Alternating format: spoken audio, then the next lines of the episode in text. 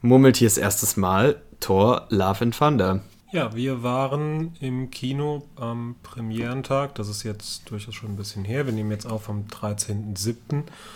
Ähm, das heißt, wir hatten einerseits viel Zeit zum äh, Rekapitulieren, andererseits müssen wir es uns jetzt auch wieder ein bisschen ins Gedächtnis rufen, glaube ich. Ja. Aber ja, generell kannst du dich bestimmt noch an deinen Eindruck erinnern, den du hattest, als du das Kino verlassen hast. Wie war der denn so? Also mein Eindruck im ersten Mal war auf jeden Fall sehr gut. Ich war sehr zufrieden, als ich aus dem Film gekommen bin, vor allem auch, weil ich hatte Angst, dass der Film schlecht wird, so ein bisschen. Aber eigentlich auch nicht, weil ich, also das Ding ist, ich dachte, am Anfang dachte ich so, als ich im, im, Kino saß, dachte ich so, oh ja, cool, der ist genauso wie Tor 3. Aber dann geht er so in eine komplett andere Richtung und dann dachte ich so, ja, finde ich gut. Also mir hat der Film sehr gut gefallen, so vom Gesamteindruck her.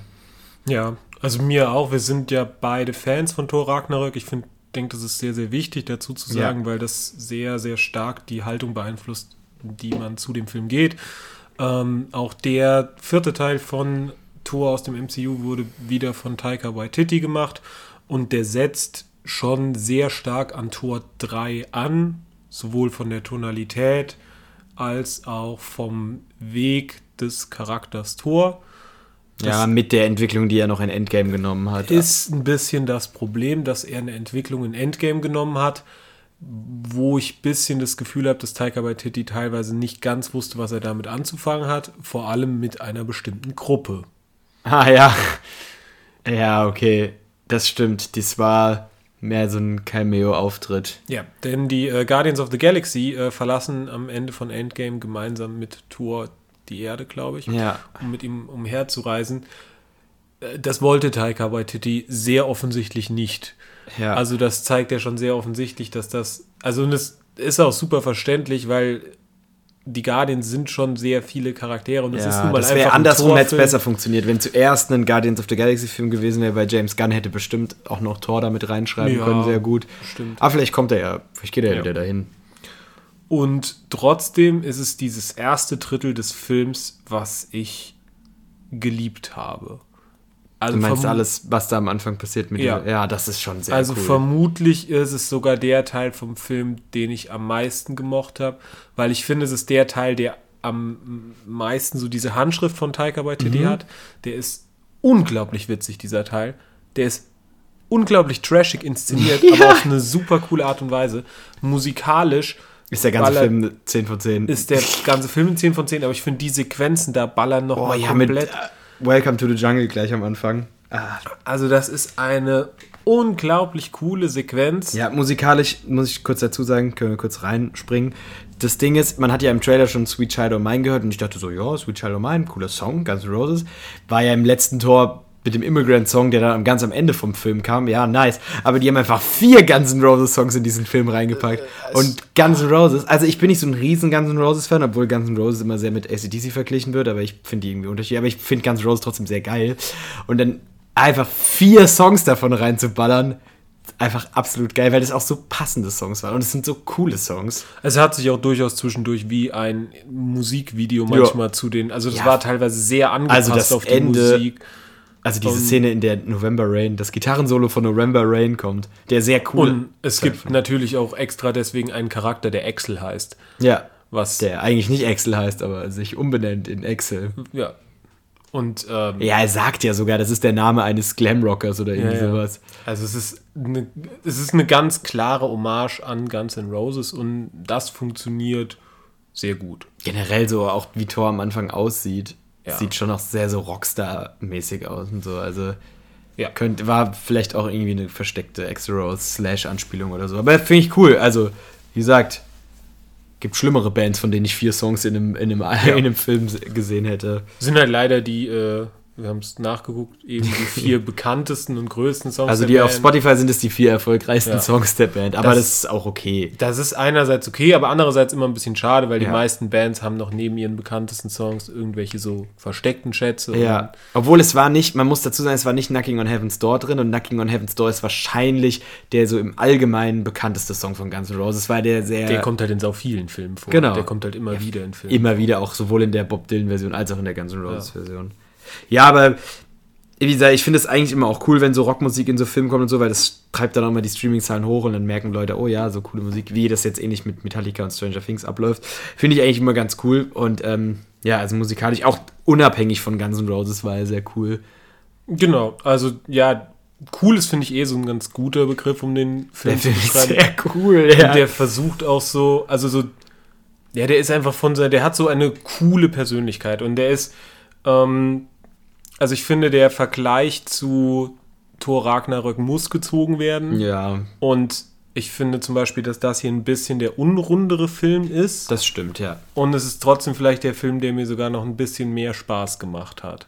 Ja, ich fand ihn auch, also vom, vom Spaß, Technik, der hat so viel Spaß gemacht. Super unterhaltsam. Er ist super unterhaltsam, aber auch nicht nur lustig unterhaltsam, sondern auch, ich finde auch die Story cool. Also der, der hat storytechnisch schon auch was und wir haben noch gar nicht über Gore gesprochen, den Bösewicht. Der ist auch gut. Für Marvel-Verhältnisse ist das ein wirklich guter Bösewicht. Als Gore.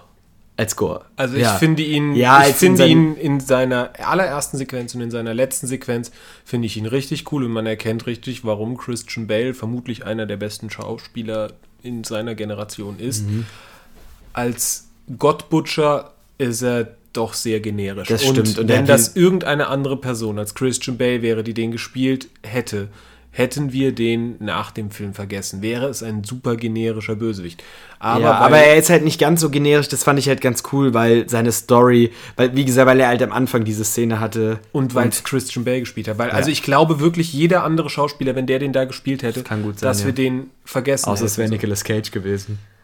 Ja, Nein, ähm, ja. Aber ich fand ihn trotzdem, also, wie gesagt, für, vor allem für MCU-Verhältnisse ist es ein guter Bösewicht. Also ich Ja. würde, er ist jetzt nicht, er ist jetzt kein Thanos, aber er ist jetzt auch kein hier. Malekith. Malekith ist für mich der Malekith schlechteste. ist wahrscheinlich der schlechteste, ja. Oder Ronan. Ronan ist auch super. Ronan ist auch super Halt immer die Leute, die bunt angemalt sind, obwohl auch er hier eigentlich quasi. naja, so er ist weiß weiß angemalt. angemalt ist, so. Aber ich auch, also vom Visuellen her, ist es eigentlich so cool. Ähm, der Film sieht schon sehr trashig aus. Er, er fängt so sehr diesen Thor Ragnarök, hat das ja auch schon versucht, diesen Vibe von diesen 70er Jahre super flippig bunten, voller Drogen gezeichneten äh, äh, Thor-Comics auf. Und das macht er nochmal auf eine ganz andere, also der, der schreibt das nochmal auf die Spitze, finde ich. Und- Weil auch diese trashigen Kostüme, die sie anhaben. Ja, die Kostüme sind. Und diese trashigen, trash- also wenn sie mit dem Bifrost, mit, dieser, mit diesem Schiff da reisen, die sieht auch so trashig aus, eigentlich Ja, mit ja. dieser Aber was ich super cool fand, war diese Szene auf dieser Schattenwelt. Weil da war alles, wo alles schwarz-weiß war. Ja. Das aber ist super auch cool. Da, also das CGI ist schon wieder nicht gut. Nee. Es ist schon wieder verzeihlich, weil es in den Film hineingepasst hat. Ähnlich wie ich finde, dass es auch bei einem Doctor Strange reingepasst hat. Ja.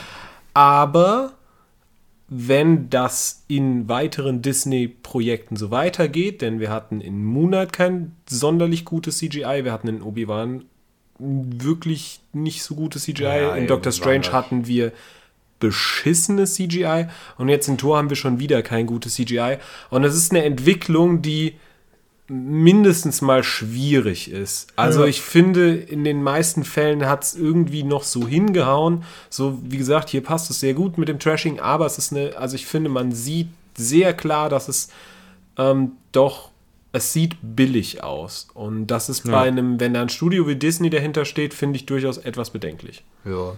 Aber wie gesagt, in den Film hat es gepasst. Die Frage ist, wie, wie es auch gewollt. Vielleicht war, also es war schon wahrscheinlich auch so gewollt, aber ja, es sieht schon auch. Ja, weiß ich Trashig nicht. Also ich habe mich nämlich bei Doctor Strange, wo ich so gesagt habe, so, ja, ja, so hat trashig aus, soll bestimmt auch trashig sein, sollte nicht so trashig sein. Ja, okay. sah halt so aus, weil es halt billig Nachdreh und so. Und auch da ist sowas, ähm, bei Doctor Strange haben wir schon so gesagt, so, es ist so ein bisschen unrund, weil man das Gefühl hat, der Regisseur durfte nicht das, aufs Ganz gehen, das Studio hat irgendwo eingegriffen. Habe ich hier auch das Gefühl. Ja. Also ich habe hier auch Sie haben ihm Gefühl, nicht ganz die Freiheit gelassen. ich habe ja auch das Gefühl, dass Taika, also Taika Waititi steckt in sehr vielen Dingen drin. Ich bin mir sicher, dass äh, Disney, wenn das nicht Taika Waititi wäre, niemals zwei Ziegen in ihrer äh, Rolle durchgewunken ja, hätte. never. Ähm, Ich glaube auch schon, dass sie im ersten Film wahrscheinlich Kork nicht durchgewunken hätten. Wahrscheinlich hätten sie Kork nicht durchgewunken. Und also das ist zum Beispiel die Entwicklung von Kork ist sehr cool. Oh ja. Ähm, Valkyrie, Valkyrie kriegt mehr, in ja. meinen Augen aber immer noch nicht genug. Aber sie kriegt trotzdem auch eine coole, also sie macht schon auch eine coole Entwicklung durch und. Sie macht, ja, obwohl sie. Ja, nicht wirklich Entwicklung. Sie macht halt keine wirkliche Entwicklung. Das ist eh so ein bisschen, ich habe nicht das Gefühl, dass sich außerhalb von unserem Antagonisten Charaktere besonders entwickeln.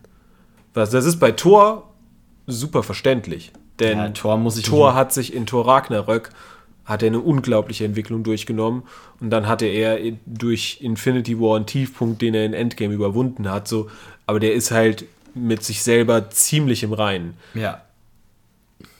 Jane Foster kriegt einen schönen Abschied, aber eine wirkliche Entwicklung so nee. ist jetzt auch nicht zu sehen. Da ist, da passiert irgendwo eine Entwicklung zwischen dem zweiten Torfilm und diesem Film. Ja.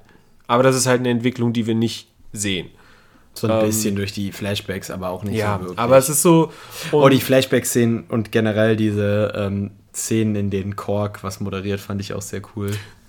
Wie gesagt, fand ich eine also coole Idee. Also, was ich also ich die finde, Darsteller sind insgesamt ja, die eine Darsteller ganz, ganz sind, große Stärke. Ja, auf jeden Fall. Bis auf vielleicht äh, Zeus, den ich ja. weird finde. Den also, fand ich auch weird. Ich fand auch, also ich man muss dazu sagen, wir haben den auf Englisch geguckt und ich fand, also für mich hat sich das angehört, als hätte er einen russischen Akzent, aber es soll tatsächlich ein griechischer Akzent sein. Vielleicht ist einfach mein, also mein, vielleicht denke ich einfach, habe ich nur das so, vielleicht ist das wirklich ein griechischer Akzent, aber ich habe noch nie so wirklich Griechen Englisch sprechen hören, weiß ich nicht. Aber, obwohl eigentlich schon. Ich war sogar schon mal in Griechenland. Aber, ähm, nee, keine Ahnung. Also für mich hat es sich sehr russisch angehört, aber es sollte griechisch sein tatsächlich. Aber ich habe von einem Amerikaner ein Video gesehen, der hat gesagt, ja, ein griechischer Akzent hat man sofort gehört. Ich dachte so, okay, vielleicht ist das mein Fehler. Ja, also. Aber ja, ich weiß nicht, den Zeus fand ich jetzt auch nicht so cool. Yeah. Ich bin ganz froh, dass wir ähm, nach Le Mans 66 mal wieder Matt Damon und Christian Bale gemeinsam in einem Film gesehen haben, auch wenn sie nicht aufeinandertreffen. Ähm, in dem Film haben übrigens auch drei Hemsworths mitgespielt. Chris Hemsworth hat Thor gespielt, dann Liam Hemsworth, glaube ich, hat seinen Double in dem Film das gespielt. Oder dann. Luke Hemsworth, ja. Und die Tochter von Gore ist die Tochter von Chris Hemsworth. Ah. Ja, das ich ist weiß eh, nicht, wie sie eh, heißt, aber. Kinder sind ja, es sind Kinder von Chris Hemsworth, Kinder von Christian Bale und Kinder von Taika Waititi ja. in diesem Film drin. Und man weiß ja mittlerweile auch, dass Christian Bale nur in diesem Film mitgespielt hat, weil seine Kinder gesagt haben, er soll unbedingt mal in einem Marvel-Film mitspielen. Der hat in seinem Leben noch keinen einzigen Marvel-Film vorher gesehen. Ähm, naja, nachdem was, er auch in einem DC-Film mitgespielt hat. Ja, aber der hat auch, der hat auch den anderen Batman-Film nicht gesehen. Also so, ja, der, das ist so, der hat, glaube ich, auch überhaupt, überhaupt kein Interesse eigentlich am MCU und das ist sehr witzig, wenn man sich die Interview-Tour von ihm ansieht, weil du siehst, wie er überhaupt keinen Bock darauf hat. Der hat keinen Bock, ein einziges Interview da zu geben und ehrlicherweise in dem Film, so in der Zeit, wo er der Gottbutcher ist, also der wirklich klare Antagonist, neigt er auch schon sehr zu einem Overacting, was so eine, also was schon in die Geschichte irgendwie so, also in die Art mhm. vom Film reinpasst, aber schon auch so ein bisschen, ja, weird rüberkommt. Trotzdem ist es halt ein Overacting, was ihn super präsent macht im gesamten Film und gerade so in seinem, also so Chris Hemsworth ist sicherlich nicht der allerbegabteste Schauspieler, aber die Rolle passt halt so auf ihn und dann ja. kannst du halt äh, das ja funktioniert ganz finde, gut. Man hat auch, das hat man ja in Tor 3 schon gemerkt. Man merkt einfach, dass Chris Hemsworth richtig Spaß an der Rolle auch hat als ja. Tor. Das hat er ja so ein bisschen nicht mehr gehabt nach Tor 2. Verständlich auch irgendwie. Ja, und nach Age of Ultron. Mit, und äh, Natalie Portman ja, genau. ja auch nach, weil sie auch eine sehr ja, dünn geschriebene Rolle ja, hatte. aber man hat in dem Film wieder sehr gemerkt, dass er sehr viel Spaß an der genau. Rolle hatte. Also alle Schauspieler. Alle eigentlich. Ja. So. Also so, so ähm, ja, auch eine Natalie Portman, die sehr stark ist in dem Film. Also du ja. merkst halt wirklich, da sind schon so ein paar ähm, wirklich auch sehr gute Schauspieler drin und vielleicht tut es dem Film auch ganz gut, dass Chris Hemsworth jetzt nicht die ganz dramatischen Szenen hat, sondern eher so diesen witzigen genau. Typen geben kann. Diese dramatischen Szenen eben eher einem Christian Bale und einem, einer Natalie Portman ja, übergeben genau. werden, die das, die da sicherlich eine bisschen weitere Range haben. Ähm, ja, insgesamt passiert halt dann auch wieder sehr viel in dem Film, wie in den letzten Marvel-Filmen immer. Es, es ist immer sehr viel. Es ist. Naja, also es ist sehr viel es passiert schon viel. Und es, das passiert das und dann passiert das und dann passiert das. Obwohl, aber ich finde es in dem Film nicht schlimm. Also ich, fand es, wie gesagt, also ich fand den Film super unterhaltsam. Ja. Ähm, auch hat bei mir wesentlich weniger irgendwie so ein Schlucken verursacht, wie es zuletzt Marvel-Filme gemacht haben. Jetzt könnte man sagen, auch dieser Film bereitet nicht wirklich auf ein großes Event in Phase 4 vor, weil irgendwie, also jeder der Filme, der nach Endgame kam, hatte irgendwie so das Problem, dass er einerseits Ja. für sich stehen wollte und es andererseits aber also auch irgendwas vorbereiten Er kann sollte. schon ein bisschen er vorbereiten. bereitet halt einen neuen Tor vor, aber ansonsten. Genau, aber er kann auch. Also das Ding ist, das nächste große Event im MCU wird vermutlich so ein Multiversumskrieg werden. Das hat Loki halt vorbereitet. Ja, oder Secret Invasion. Ja, oder halt so eine Mischung aus beidem. Aber das Ding ist, vermutlich wird es so ein. Ja, Secret Invasion kann auch sein, aber vermutlich wird es so ein. Also irgendwann wird es zu so einem Multiversumsding kommen mit Kang und so, das hat ja Loki vorbereitet. Da ist halt dann, ja, Thor auch dabei, aber ob das jetzt so viel. Weiß ich nicht so ganz. Also, weil die Secret Invasion wird ja gleichzeitig auch schon wieder ein bisschen vorbereitet mit. Ja. Äh, mit in, in WandaVision kamen dazu ja Sachen so, das ist die halt. Captain Marvel. Und Captain Marvel auch so, und es ist alles so ein bisschen. Es ist sehr bruchstückhaft und Ah, und in Spider-Man Far From Home in der After Credit Scene. Aber gut, das Ding ist, wenn man sich so alte Marvel-Filme ohne das Wissen anguckt, da wird, also wenn du dir so Phase 1 oder Phase 2 Filme anguckst, dann ist schon auch, irgendwann fangen die dann an, dass in jedem Film irgendwann mal ein Infinity-Stein vorkommt, aber so wirklich gibt's, also gibt's ja auch Filme, wo du dir denkst, warum passieren die jetzt so? Und dann gibt's Ja, später vielleicht auch also ich. Aber Phase 1 steht halt besser für sich selber, weil das, Ja. das Problem ist halt, in, in Phase 1 hatten wir halt Charaktere, so die, ne, da hat es Sinn ergeben, dass sie komplett alleine überall sind, aber so eine Thor lebt quasi auf, also Asgard ist mittlerweile Teil der Erde, so. Ja. Das ist, ja. Also in dem Fall ist auch die Bedrohung durch Gore nicht wirklich für die Menschheit da. Ja, das ist wenigstens halt ausnahmsweise gut. mal gut, dass nicht wieder alle anderen Avengers, die es irgendwie theoretisch irgendwo noch rumgammeln gibt, ähm, die müssen, also, was sollen die kann das- eingreifen? Den kann das ja voll egal sein, weil, weil Gore greift nur Götter an und auch eigentlich nicht die, äh, der greift ja keine Menschen an. nö, der tötet Der auch entführte, Gore. entführt halt die Kinder von Asgard, Aber der tötet sie ja nicht. aber auch nur um Thor halt anzulocken, weil er den Bifrost haben will. Also der Stormbreaker. Ja. Und er erreicht ja quasi auch sein Ziel. So, das ist ja so Ja, ein bisschen das dieses, ist- das ist immer, also für mich ist ein guter Antagonist, der einerseits ein verständliches Ziel hat, auch wenn ähm, Gore, also ich hätte ihm gerne noch mehr Zeit dafür gegeben, zu Ja, diesem Ziel hinzukommen. So Weil ist es ist am Anfang schon, er ist halt von diesem dunklen Schwert besessen. So. Das ist wie Wanda mit ihrem dunklen Buch. Ja, das ist halt ein bisschen schade, so, weil er hat einen super validen Grund, auf die äh, Götter sauer zu sein und sie Ja. töten zu wollen. Am Ende ist es dann doch wieder nur ein böses Schwert, was sie. Obwohl ich finde es aber trotzdem gut, dass er trotzdem noch einen Grund bekommt am Anfang. Ich finde auch die Szene am Anfang, ich finde es interessant, dass ein Film quasi mit einer Szene vom Bösewichten anfängt, ein Ja. Marvel-Film. Ja. Das ist wahrscheinlich der erste MCU-Film. Mir ist kein anderer eingefallen. Startet Infinity War nicht was mit. mit ah, nee, Endgame Thanos, startet, glaube ich, in wo Thanos die. Macht Thanos nicht, da ist so Gartenarbeit am Anfang von Endgame. Ja. Das und könnte. Infinity War startet mit Thors Schiff, oder? Und da ist auch Thanos drauf. Ja, aber da greift Thor schon die an, quasi. Äh, greift Thanos schon Thor und so an. Ja. Ich meine, das ist halt eine Szene, die wirklich nur diesem, die, um die Geschichte von Gore zu erzählen, wird halt Ja. diese. Da ist ja Thor nicht. Das ist richtig. Was, wo auch immer das ist, auf was für einem Planeten und. Ja. Keine Ahnung, Auf dem Planeten, wo die Götter einfach irgendwie eine Oase irgendwo mittendrin haben und Ja, die spawnen die halt da, also die machen die da so hin, glaube ich. ja. Aber das ist ein komischer Planet. Die haben da auch so, so Inka-ähnliche Götter oder so. Ja, ist ein bisschen. Aber das ist Comic akkurat, habe ich Ja, gehört. ja. Das ist im Comic auch so ähnlich. Da verliert er aber, glaube ich, zwei Kinder. Aber ist auch egal. Ja, ja, ich glaube, da verliert er zwei Kinder und eine Frau sogar. Also ich glaube, da verliert er aber offensichtlich hat er auch mal eine Frau verloren oder halt Ja, eine Mutter von dem. Irgendwie in dem. aber seine Ja. Tochter ist halt das Wichtige. Ja, genau. Aber vielleicht sind halt die anderen Familienmitglieder schon vorher gestorben. Ja. Naja, apropos Tochter, das Ende finde ich auch ganz cool. Ende, das letzte Ende, also ja, das fand ich auch sehr cool. Ähm, auch so mit einem mit dem Foreshadowing auf den nächsten Torfilm. Ja. Die Und es ist endlich mal ein Film, in dem die letzten zwei Wörter, die den Namen, die letzten drei Wörter der Name des Films sind. Love and Thunder, Pff, Credits. genau. Ähm, und die After Credits Scene fand ich unnötig, aber die fand ich irgendwie auch in letzter Zeit, haben die mir auch nicht mehr so. Ich weiß nicht, Ja, also das das Ding Ding, ist- ist, am Anfang, als die gemacht wurden, da waren die wirklich so, die haben wirklich was, was gegeben, was erzählt, so. Und das Gut, hat es sich gibt halt halt auch immer noch die after credit szene in Avengers, wo die nur Shawarma essen. die aber super cool so Ja, als stimmt. Abschluss von der Phase so. Ja, stimmt ist. auch wieder. Aber irgendwann hat sich das halt so entwickelt, so dass die Marvel-Filme, sie müssen jetzt eine After-Credit-Scene machen. Du kannst keinen Film mehr ohne eine After-Credit Ohne zwei. Du hast Ohne- immer genau, du hast zwei. Immer eine nach den, ähm, nach den cool gemachten Credits Und dann nach den Text-Credits. und dann nach den normalen Text-Credits. Und so dieses, ja, das ist jetzt unser Markenzeichen, das müssen wir so machen. Wo ich die After-Credit-Scenes auch okay fand in dem Film. Sie, also die erste bereitet ja schon den nächsten Film vor.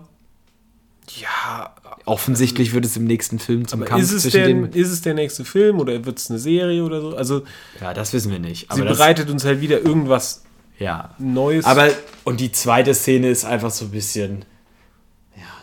Also die zweite Szene war komplett unnötig. Also so weiß ich, auch- ich finde sie auch, ich finde sie ehrlicherweise auch als Abschluss für den Charakter gar nicht so gut. Also ja, ich die hätte Frage den ist, ob das Abschluss- auch. Ich habe was, hab Theorien dazu gelesen, dass das auch was vorbereiten könnte. ja weil- und das finde ich sehr schade. Ja, das wäre halt echt eigentlich nicht so Also cool. weil das eigentlich ein super schöner Abschluss für einen Charakter ist. Ja. Ähm, ja, Naja. okay, ich glaube, das war's eigentlich auch, was wir zu erzählen haben. Ähm, was würdest du dem Film geben? Ähm, ich habe 22 aufgeschrieben. Ich habe 21 aufgeschrieben. Ja, ich hatte erst 21, dann habe ich gedacht, ah, nee. Im Doctor Strange habe ich 20 gegeben. Fand ich ein bisschen besser. Ich habe Doctor Strange 19 gegeben. Also wir sind äh, in einem ähnlichen. Im ähnlichen Range. Also 21,5 Ja. zusammen. Ja, finde ich eine solide, finde ich gut. Aber absolut unterhaltsam. So. Also Ja. wirklich ein Film, der auch wieder ähnlich wie in Doctor Strange auch seine einig, einige Mängel hat, aber Die Vielleicht- stören irgendwie also auch. für mich der beste und unterhaltsamste Film in Phase 4. Ja, das auf jeden Fall. Ich weiß nicht, ob, also es ist nicht der beste Marvel-Film, aber Aber also der unterhaltsamste. der könnte 4. schon in unser, wenn wir wieder unser Ranking aus der einen Folge rauspacken würden, würde der vielleicht schon in Episode 5 landen. Oh. Ah, es wäre schwierig. Nee, vielleicht weiß ich Episode nicht. fünf nicht. vielleicht wäre auch knapp. Was war das zweite? Episode? Also weil ich glaube. Rogue One? War Rogue One das ja, zweite? ich glaube, weil Ragnarök ist auch nur in Rogue One am Ende Ach gelandet. so, stimmt. Ja, nee, dann muss er in Rogue. Dann stimmt. nicht- Ich also habe nur würde Ragn sie- Ragnarök, in- weil Ragnarök ist mein Lieblings-MCU-Film. Und ich, also ich finde, du kannst sie halt auf einem ähnlichen, also ich finde, sie sind auf einem ähnlichen Level, wenn Ja, auch ja, ich dachte, wir unterschiedlichen Stärken Ragnarök und auch da drin. Nee, ich glaube nicht. Naja, egal. Also 21,5 finde ich trotzdem sehr solide. Ja. Finde ich eine legitime Antwort. Okay, Dann ciao. bis zum nächsten Mal.